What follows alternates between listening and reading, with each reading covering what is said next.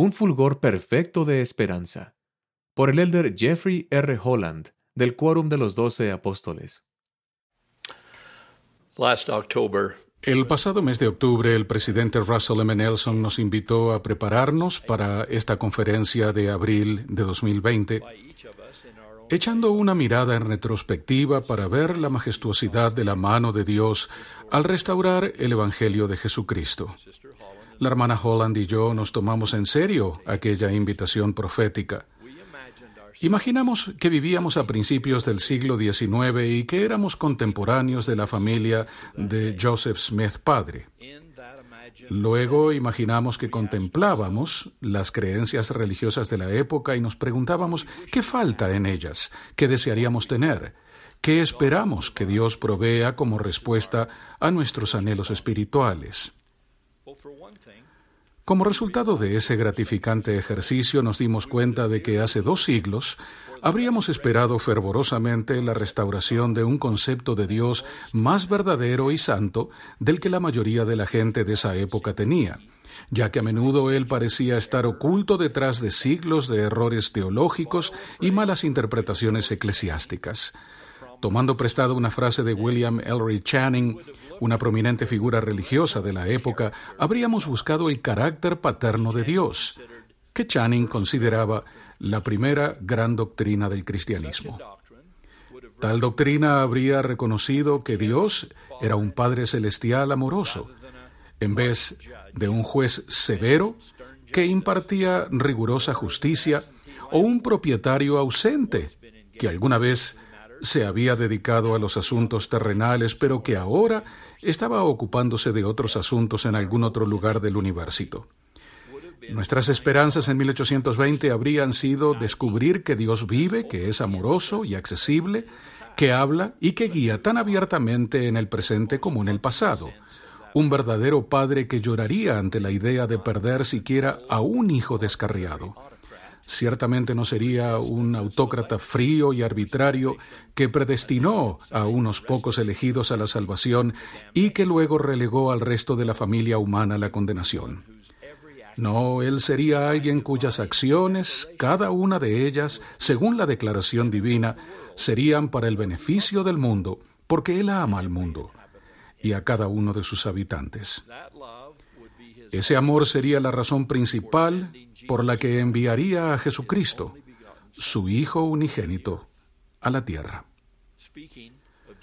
Con respecto a Jesús, si habríamos vivido en aquellos primeros años del siglo XIX, si lo hubiéramos hecho, no habríamos percatado o nos habríamos percatado con gran alarma de que las dudas sobre la realidad de la vida y la resurrección del Salvador comenzaban a arraigarse de forma significativa dentro del cristianismo.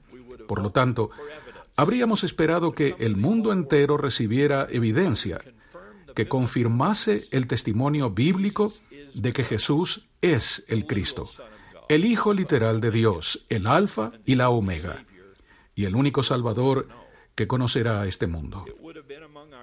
Entre nuestras más fervientes esperanzas habría estado el que se manifestara otra evidencia en forma de escrituras, algo que pudiese constituir otro testamento de Jesucristo, que ampliara y mejorase nuestro conocimiento sobre su milagroso nacimiento, su prodigioso ministerio, su sacrificio expiatorio y su gloriosa resurrección. Ciertamente, tal documento sería justicia enviada desde los cielos y la verdad que brota de la tierra. Al observar el mundo cristiano de esos días, habríamos esperado hallar a alguien autorizado por Dios con la verdadera autoridad del sacerdocio que pudiese bautizarnos, conferir el don del Espíritu Santo y administrar todas las ordenanzas del Evangelio necesarias para la exaltación. En 1820 habríamos esperado ver el cumplimiento de las elocuentes promesas de Isaías, Miqueas y otros profetas antiguos en cuanto al regreso de la majestuosa casa del Señor. Nos habría emocionado ver la gloria de santos templos establecidos nuevamente, con el espíritu, las ordenanzas, el poder y la autoridad para enseñar verdades eternas, sanar heridas personales y unir a las familias para siempre.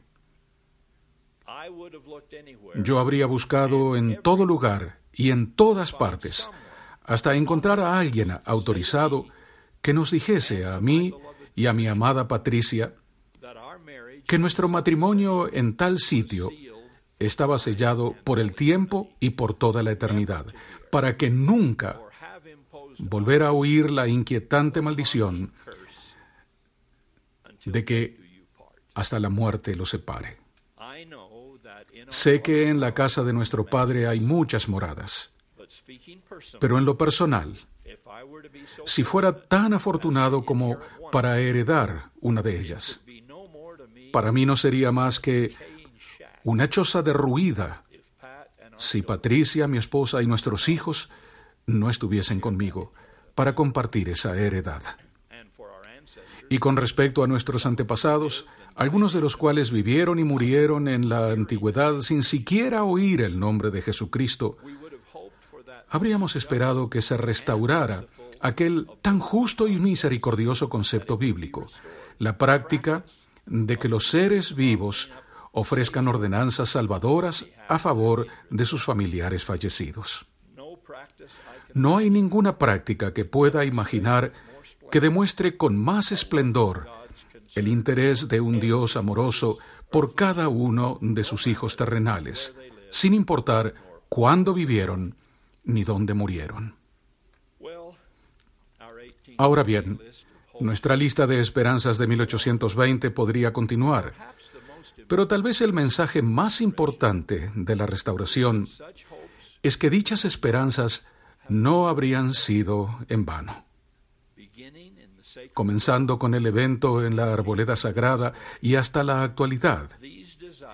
Esos deseos empezaron a volverse realidad y llegaron a ser, como el apóstol Pablo y otros enseñaron, verdaderas anclas para el alma, seguras y firmes. Lo que alguna vez fueron solo esperanzas, ahora son parte de la historia. Esta es nuestra mirada retrospectiva a la bondad de Dios para con el mundo en los pasados 200 años. Pero, ¿qué hay de nuestra mirada hacia el futuro? Todavía tenemos esperanzas que aún no se han cumplido. En este preciso momento, libramos una batalla que requiere que todos pongamos el hombro contra el COVID-19, un solemne recordatorio de que un virus cien veces más pequeño que un grano de arena puede subyugar a naciones y continentes y a las economías globales. Es más aún, aún esperamos un mundo libre del virus del hambre y de vecindarios y naciones libres del virus de la pobreza, mientras lloramos a aquellos que han perdido la vida y a aquellos que han perdido la vida de un familiar. Tenemos la esperanza de escuelas donde los alumnos se les enseñe en vez de que se les dispare. Y de dignidad, la dignidad personal para cada uno de los hijos de nuestro Padre Celestial, sin heridas de ninguna forma, de prejuicios raciales, étnicos, ni tampoco prejuicios culturales, ninguna forma de esas cosas. La columna vertebral de todo eso es nuestra esperanza incesante de una mayor devoción a los dos mandamientos más grandes. Amar a Dios al seguir su consejo y amar a nuestro prójimo al mostrar bondad y compasión, paciencia y perdón. Esas dos directivas divinas aún son y por siempre serán la única esperanza real que tenemos de brindar a nuestros hijos un mundo mejor que el que ahora conocen. Además de estos deseos globales, muchos de los que hoy nos están viendo y escuchando tienen esperanzas muy personales, la esperanza de que su matrimonio mejore o quizás de tan solo contraer matrimonio. la esperanza de superar una adicción, la esperanza de que un hijo descarriado regrese, la esperanza de que cesen los dolores físicos o emocionales que tanto los aquejan. Puesto que la restauración reafirmó la verdad fundamental de que Dios sí obra en este mundo, podemos y debemos tener esperanza, aún al afrontar las dificultades más críticas.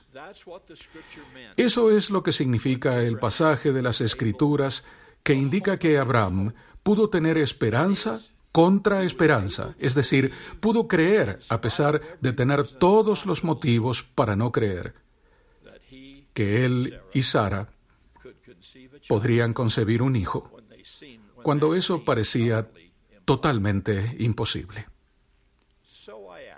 Por tanto, pregunto, si tantas de nuestras esperanzas de 1820 pudieron comenzar a cumplirse con un destello de luz divina, dado a un simple muchacho arrodillado en una arboleda al norte del estado de Nueva York, ¿por qué no habríamos de esperar que Dios, el Dios de toda esperanza, pueda responder aún maravillosa y milagrosamente a los deseos rectos y los anhelos cristianos?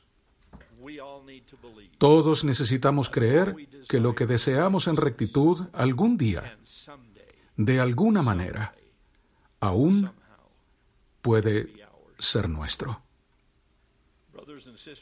Hermanos y hermanas, sabemos cuáles fueron algunas de las deficiencias religiosas de comienzos del siglo XIX. Es más, sabemos de creencias religiosas que aún hoy en día no satisfacen el hambre ni la esperanza de algunas personas. Sabemos que varias de esas insatisfacciones alejan a algunas personas de las instituciones eclesiásticas tradicionales. También sabemos, como expresó un decepcionado escritor, que muchos líderes religiosos de la época parecen no tener ni idea de cómo abordar tal declive por lo que responden con una sopa aguada de deidismo terapéutico, activismos simbólicos baratos, herejías cuidadosamente formuladas o a veces solo palabrerías carentes de inspiración. Y todo ello en un momento en que el mundo necesita mucho más, cuando la nueva generación merece mucho más, y cuando en su época Jesús ofreció mucho más. Como discípulos de Cristo, en nuestros días podemos elevarnos por encima de aquellos israelitas de antaño que gimieron, nuestros huesos se secaron y pereció nuestra esperanza. Ciertamente, si al final perdemos la esperanza, perderemos nuestra última posesión sustentadora.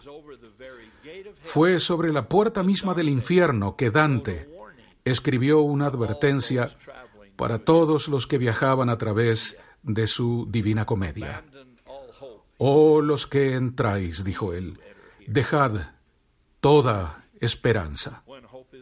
Sin duda, cuando se pierde la esperanza, lo que nos queda es la llama del infierno ardiendo por doquier. Cuando estamos acorralados y, como dice el himno, el manto de la noche cae y todo cubrirá, entre nuestras virtudes más indispensables estará el precioso don de la esperanza, unido inseparablemente a nuestra fe en Dios y a nuestra caridad para con los demás. En este año del Bicentenario, cuando miremos atrás para ver todo lo que se nos ha dado y nos regocijemos por la cristalización de tantas esperanzas. Me hago eco del sentir de una hermosa joven ex misionera que nos dijo en Johannesburgo hace unos meses, no viajamos tan lejos para llegar solo hasta aquí. Parafraseando uno de los discursos de despedida más inspiradores que se han registrado en las Escrituras, digo con el profeta Nefi y con esa joven hermana, amados hermanos y hermanas míos, después de haber recibido estos primeros frutos de la restauración, quisiera preguntar si ya quedó hecho todo. He aquí, os digo que no. Debéis seguir adelante con firmeza en Cristo, teniendo un fulgor perfecto de esperanza y amor por Dios y por todos los hombres. Si lo hacéis, dice el Padre, tendréis la vida eterna. Doy gracias, mis hermanos y hermanas, por todo lo que se nos ha dado en esta, la última y más grandiosa de todas las dispensaciones, la del Evangelio restaurado de Jesucristo. Los dones y las bendiciones que fluyen de dicho Evangelio significan todo para mí, todo. Así que, en un esfuerzo por agradecer a mi Padre Celestial por ellos, tengo promesas que cumplir y mucho por hacer antes de dormir. Y mucho por hacer antes de dormir. Ruego que sigamos adelante con amor en el corazón, andando en el fulgor de esperanza que ilumina la senda de la santa preparación en la que estamos desde hace ya 200 años. Testifico que el futuro estará tan colmado de milagros y de abundantes bendiciones como lo estuvo el pasado. Tenemos todos los motivos para esperar bendiciones aún mayores que las que ya hemos recibido, pues esta es la obra del Dios Todopoderoso. Esta es la iglesia de la revelación continua. Y este es el Evangelio de gracia y benevolencia ilimitadas de Cristo. Testifico a todos de estas y más verdades en el nombre de Jesucristo. Amén.